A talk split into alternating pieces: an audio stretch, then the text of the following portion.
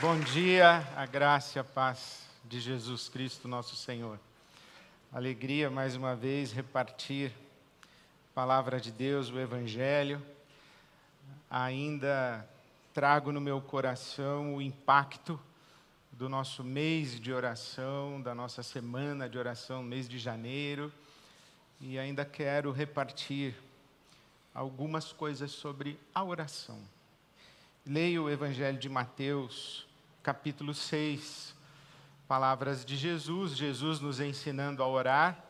Esse trecho está no chamado Sermão do Monte, o Sermão da Montanha, quando Jesus comenta as três práticas de justiça da tradição judaica.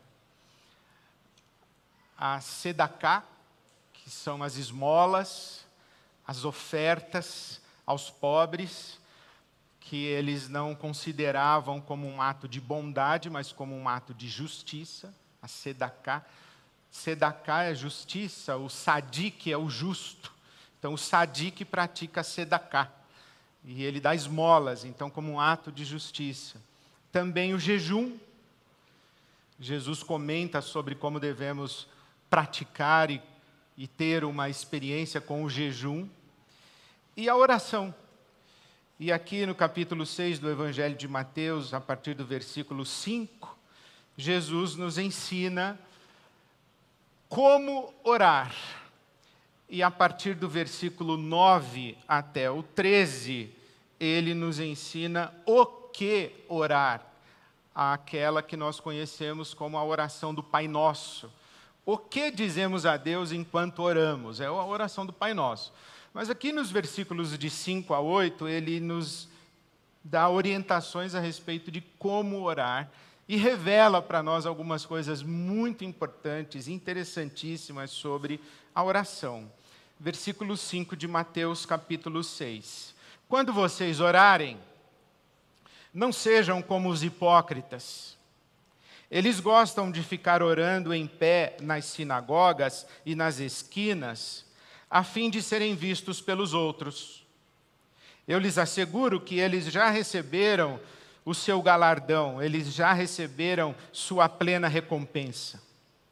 Mas quando você orar, vá para o seu quarto, feche a porta e ore a seu pai que está em secreto. Então, seu pai, que vê em secreto, o recompensará. E quando orarem, não fiquem sempre repetindo a mesma coisa, como fazem os pagãos. Eles pensam que por muito falarem, serão ouvidos. Não sejam iguais a eles, porque o seu Pai sabe do que vocês precisam antes mesmo de o pedirem. Deus é referido na Bíblia Sagrada por vários nomes.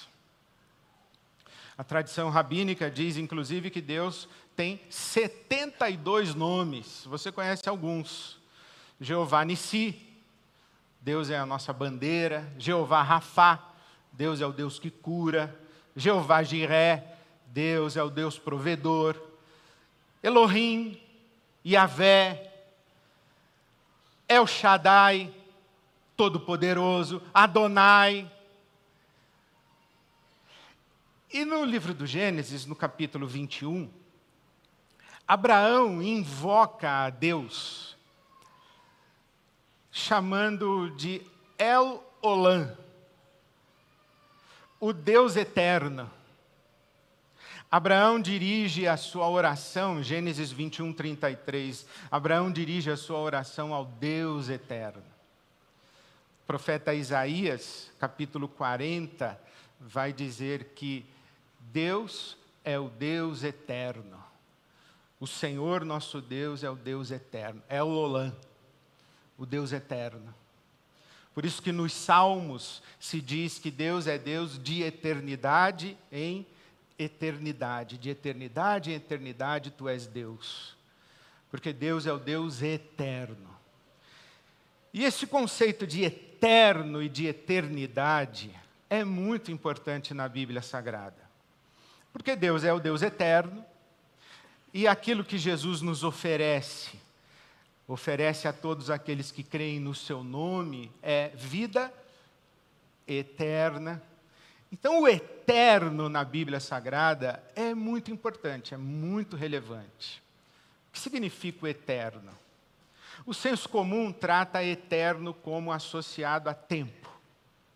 Eterno é aquilo que existe para sempre. Mais ou menos. Há uma diferença entre eterno e infinito. Infinito é aquilo que tem começo, mas não tem fim. É infinito. Eterno é o que não tem nem começo nem fim. Eterno é aquilo que nunca houve tempo em que não existia. E para sempre existirá. Por isso que em Hebreus se diz que Jesus é o mesmo ontem, hoje e eternamente, ou para sempre. Esse ontem é não tem começo. É desde sempre. Isso significa, inclusive, que o eterno não está nem classificado na categoria de tempo. Tanto que na Bíblia Sagrada, especialmente na língua grega, o tempo que a gente marca no relógio é o cronos, por isso que a gente cronometra o tempo. O tempo do tic-tac, o tempo do relógio, o tempo que começa, uma hora, um mês, uma semana, começou o tempo. O tempo da eternidade na Bíblia Sagrada não, não se chama Cronos, chama-se Aion. É outro nome.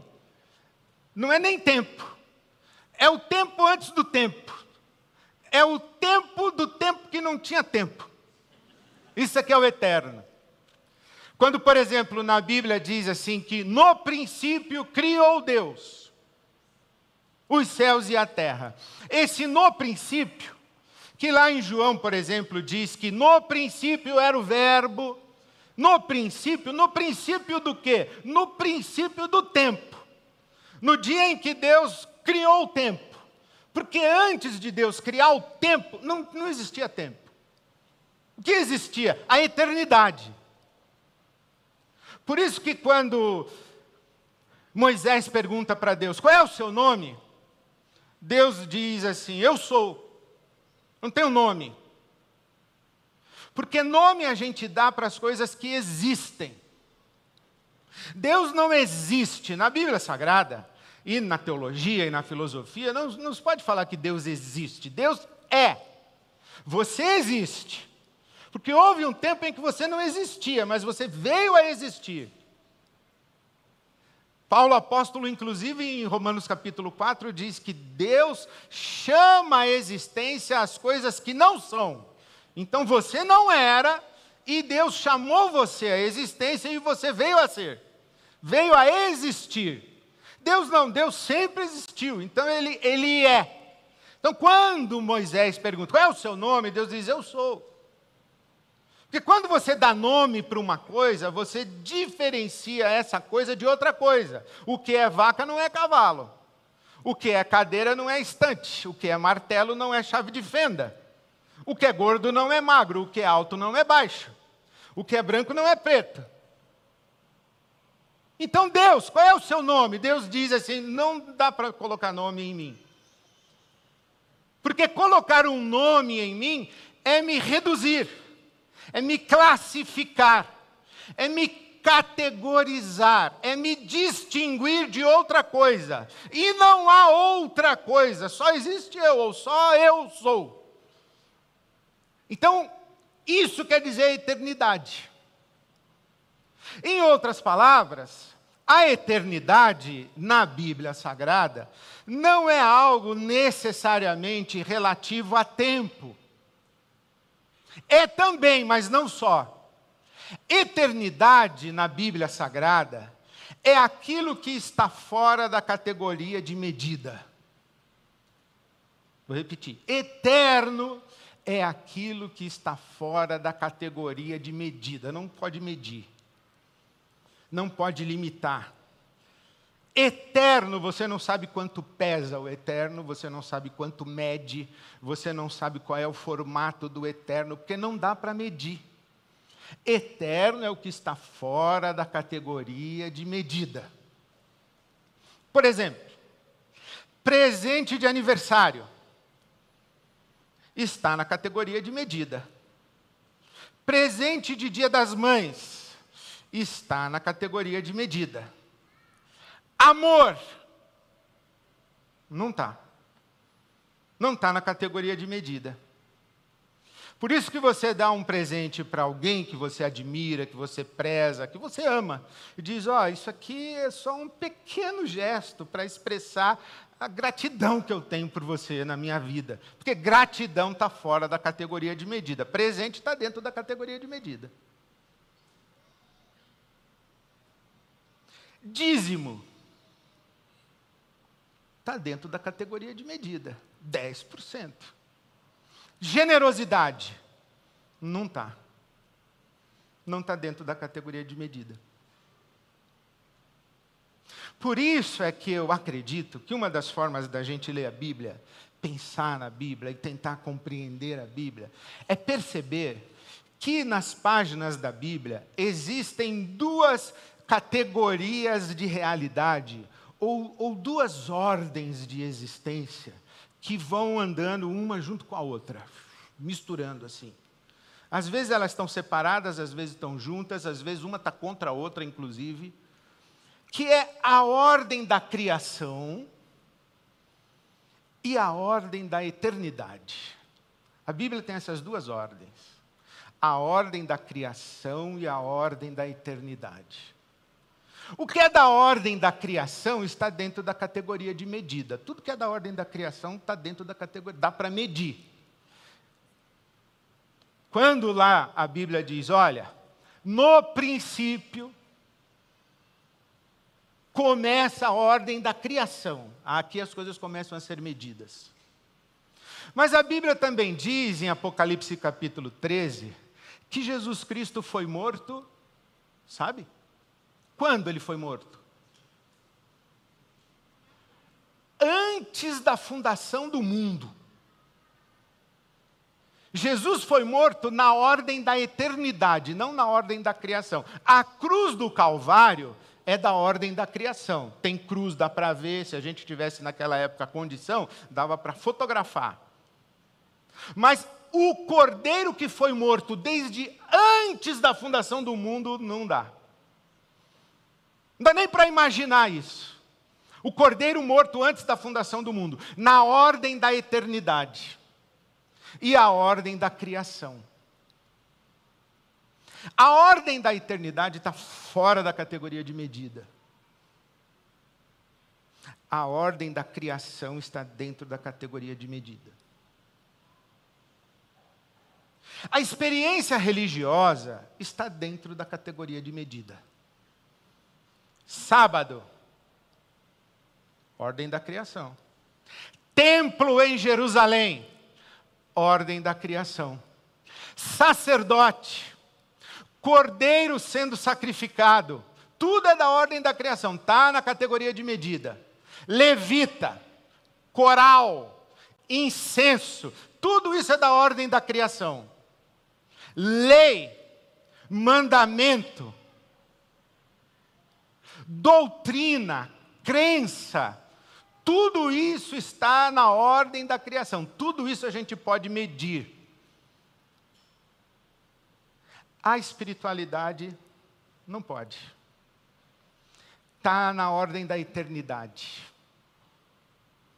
E veja como Deus vai lidando com o povo de Israel, um povo que fica preso na ordem da criação na categoria da medida, das coisas que pode contar, contabilizar, controlar, programar, manipular, administrar. O povo de Israel desenvolve a sua vida com Deus assim. Aí Deus vai lá pelo profeta Isaías, no capítulo 29, e diz assim: Esse povo me honra com os seus lábios. Categoria de medida, né? Canção, louvorzão, segunda noite em Jerusalém.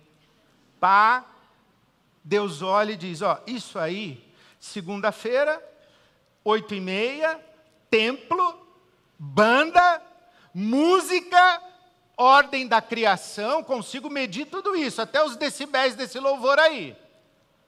Mas o coração de você está longe de mim. porque isso está fora da categoria de medida.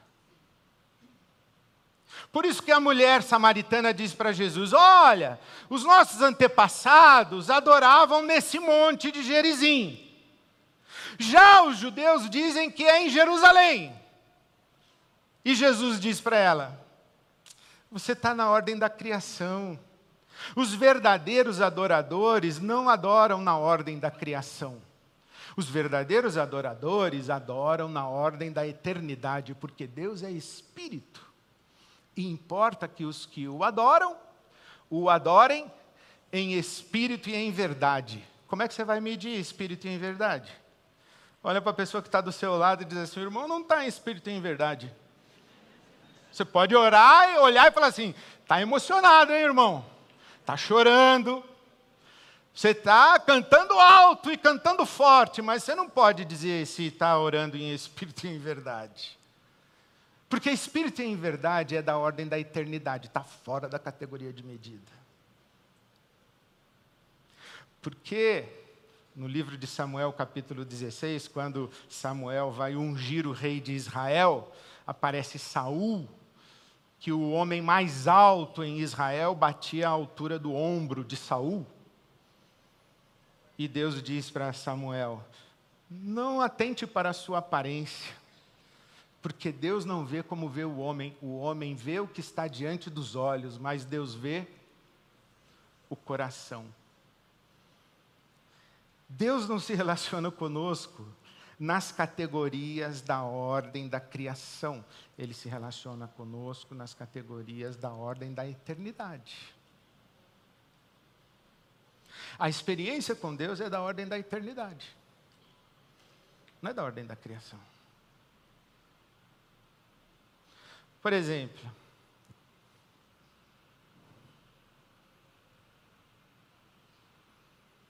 fariseu é da ordem da criação. Dá o dízimo de tudo, jejua duas vezes por semana, não rouba ninguém. Gente boa, né? Deus fala: traste, não presta. E o publicano, pecador, que sequer levanta os olhos para o céu? Deus vê. Tá, pastor, e a oração? falei, então, a oração é assim. A oração tem oração da ordem da criação e oração da ordem da eternidade. Jesus diz assim: olha, quando você orar, não ore na sinagoga, nem na rua, falando e impressionando as pessoas. Orando com as palavras certas, com a teologia certa, do jeitinho certo, com a entonação de voz certa, até muda a voz na hora de, de orar. Aí as pessoas se impressionam, ordem da criação. Palavras ditas no tempo, na geografia, no espaço, no tempo, no espaço, palavras, conceitos, ideias. E Deus olha aquilo tudo, escuta aquilo tudo, e Jesus diz: não quer dizer muita coisa, fecha a porta do seu quarto, e Deus que vê, vê, não é o que ele ouve, é o que ele vê, vê o quê? O coração. A oração é uma experiência da ordem da eternidade. Eu vou arriscar dizer uma coisa para você, que Deus que me perdoe. Quanto mais palavras existirem na sua oração, mais ou maior a probabilidade de você estar orando na ordem da criação. Vou repetir. Quanto mais palavras existirem na sua oração, maior a probabilidade de você estar orando na ordem da criação.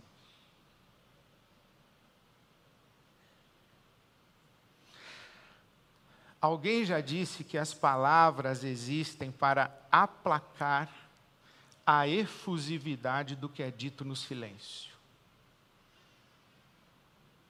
Pensa os momentos de maior profundidade de conexão entre você e uma pessoa. Pensa quanto blá blá blá existe nesse momento aí. Pode ter gemido, mas blá blá blá.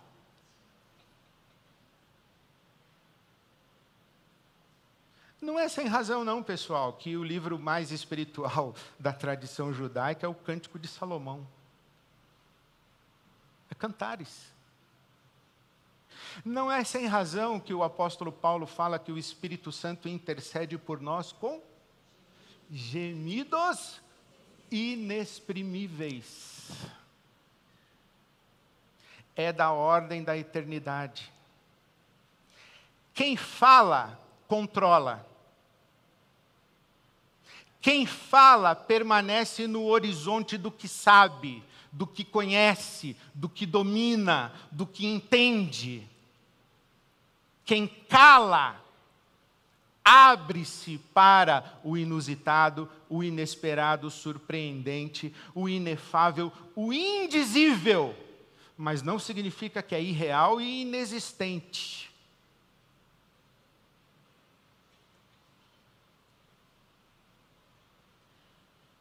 Senhor nosso Deus, nosso Pai, te agradecemos por esse almoço desse dia, abençoa as mãos que fizeram, em nome de Jesus, amém.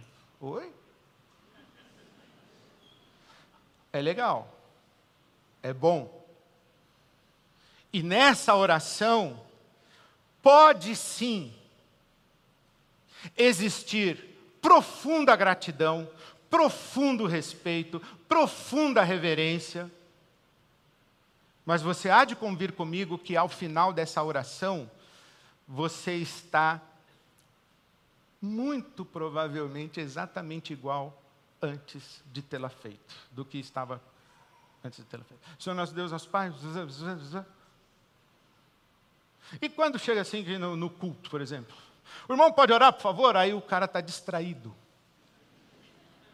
Aí o sujeito do lado dá um cutucão e fala, pastor, pediu para você orar. Em nome de Jesus, não sei o quê, papapá. As nossas, as nossas orações verbais, mecanicamente repetidas, automatizadas, já reparou vocabulário de oração? É razoavelmente tudo igual. Oração para refeição, oração para reunião, oração para não sei o quê, oração para. Tem, as orações elas são razoavelmente iguais. A tradição da igreja faz isso. Existem os livros de oração, as orações escritas, registradas. Os salmos são orações registradas. E você vai lendo. Tem oração para consagrar bebê, oração para casamento, oração para isso, oração para aquilo, oração para funeral, oração para inaugurar fábrica, oração para dedicar cachorro. Tem oração para tudo. Mas são as orações que você lê. A probabilidade de que dessa maneira você fique preso à ordem da criação é muito grande. As orações que nós conhecemos, as orações que nós decoramos, as orações que nos ensinaram, elas são úteis, elas são didáticas, pedagógicas, elas nos socorrem quando nos faltam as palavras. Mas se a nossa vida de oração é uma vida que está reduzida ao mundo das palavras, é uma vida de oração que está reduzida ao mundo das ideias que conhecemos. E digo mais, são ideias tão superficiais que cabem em palavras, que podem ser descritas em palavras. Quando, na verdade, Jesus deixou muito claro para nós: fecha a porta do seu quarto Fique lá diante do seu pai que vê em secreto. Vê. O que o salmista diz que a oração que Deus não rejeita, ou a adoração que Deus não rejeita, ou o sacrifício que Deus não rejeita, é um coração quebrantado e contrito. Não é o sacrifício do animal. Não é o sacrifício ritual. Salmo 51, 17. Um coração quebrantado e contrito. A Bíblia conta uma história muito linda de uma mulher que ora. Se você vai longe, você já sabe onde eu estou. Eu estou no primeiro livro de Samuel. Uma mulher em oração chamada Ana esposa de Eucana. Eucana era um homem que tinha duas mulheres, Ana e Penina. Ana era estéril e Penina tinha filhos. E todos os anos Eucana levava suas duas mulheres para o sacrifício em Jerusalém. E Ana era estéril. E Ana amargurada de alma. E Eucana diz para ela: o amor que eu lhe dou não é melhor, não é suficiente, mais do que dez filhos. E ela, Ana, numa dessas vezes, vai orar. Então eu estou no primeiro livro de Samuel, capítulo 1, versículo 12. Enquanto continuava a orar diante do Senhor, Eli, o sacerdote, observava a boca de Ana. Como Ana orava silenciosamente, seus lábios se mexiam, mas não se ouvia a sua voz. Então Eli pensou que ela estivesse embriagada. Olha isso, hein? E lhe disse: Até quando você continuará embriagada? Só parar de beber, mulher. E Ana lhe responde: não se trata disso, meu senhor. Sou uma mulher muito angustiada. Não bebi vinho nem bebida fermentada.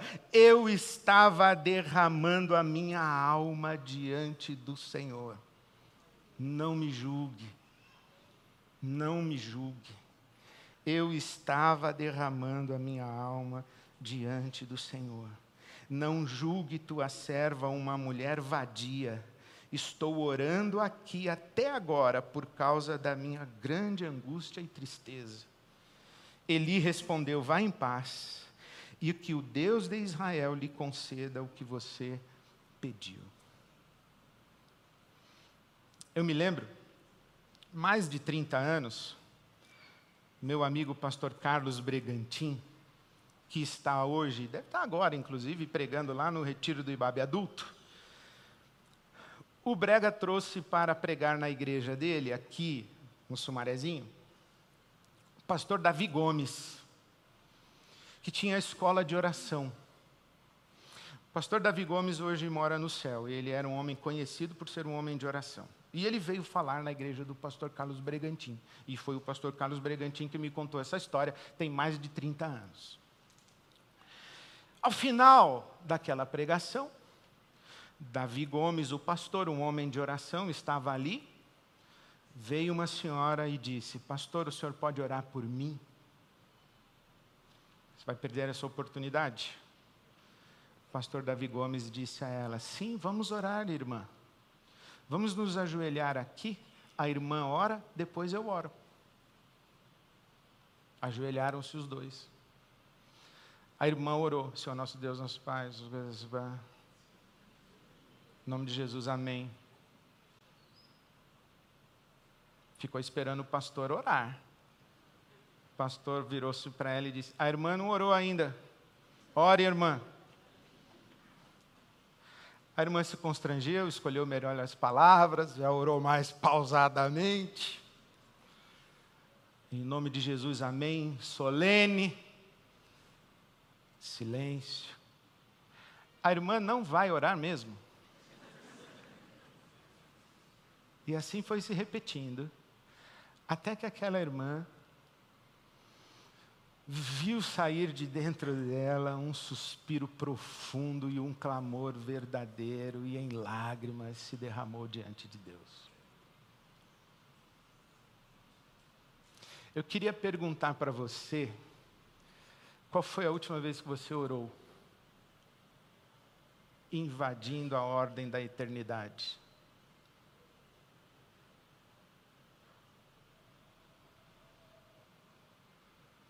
Não estou perguntando a última vez que você orou na ordem da criação. Mas qual foi a última vez que você orou invadindo a ordem da eternidade? A última vez em que você orou e Deus não ouviu, Ele só viu. A última vez em que você orou e você foi para esse mundo que não está limitado à categoria das medidas.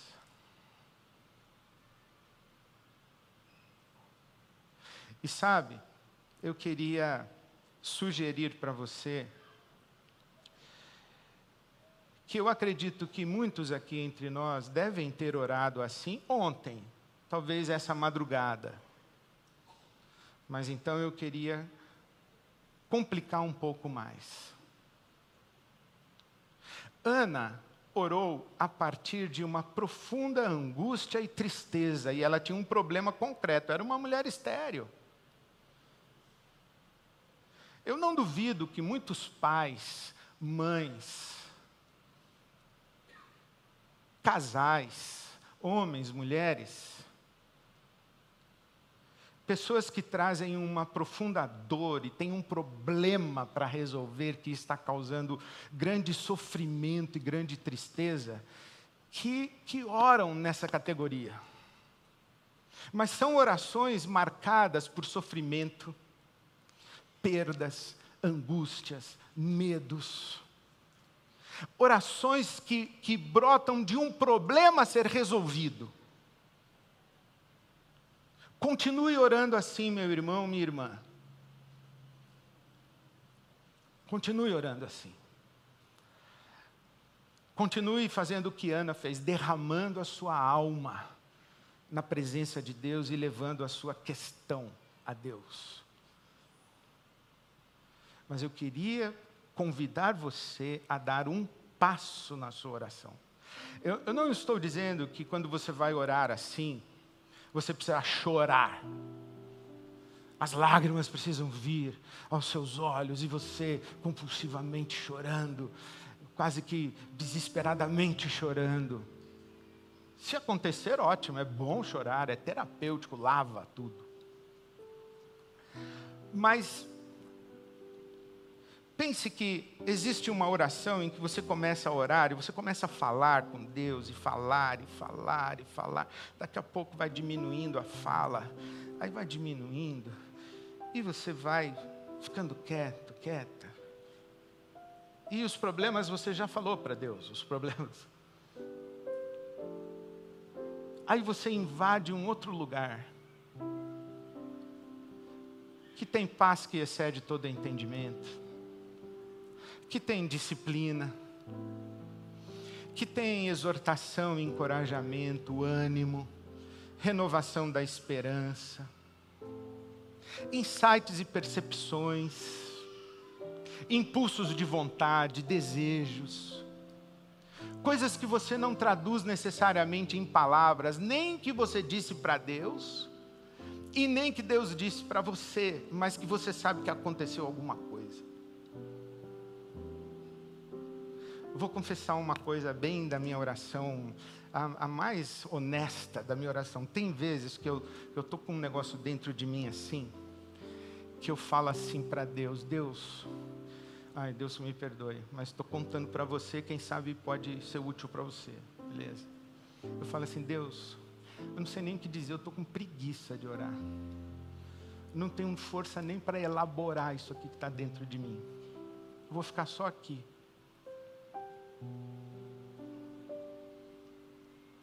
É como se tivesse um bolo assim dentro da minha cabeça, do meu sentimento, do, coisas que eu tenho, enfim. E é, e é como se Deus fosse lá, pegando aquele, aquele novelo todo engruvinhado, ele fosse desembaraçando, sabe? Sabe quando você passa aquela escova no cabelo que trava? Aí Deus diz assim: fica quietinho, deixa eu cuido. Aí você fica bem quietinho e Deus vai. E não tem palavras. Nem de você para ele, nem dele para você. Mas é nesse lugar que você saiu da ordem da criação para a ordem da eternidade. E o Espírito de Deus, com gemidos inexprimíveis, está fazendo coisas em você que vão fazer toda a diferença na sua vida, inclusive nas suas circunstâncias. Mas é esse lugar aí. Fecha a porta do seu quarto. E Deus que vê vai te dar recompensa. Em nome de Jesus. Para a glória dele mesmo. Amém.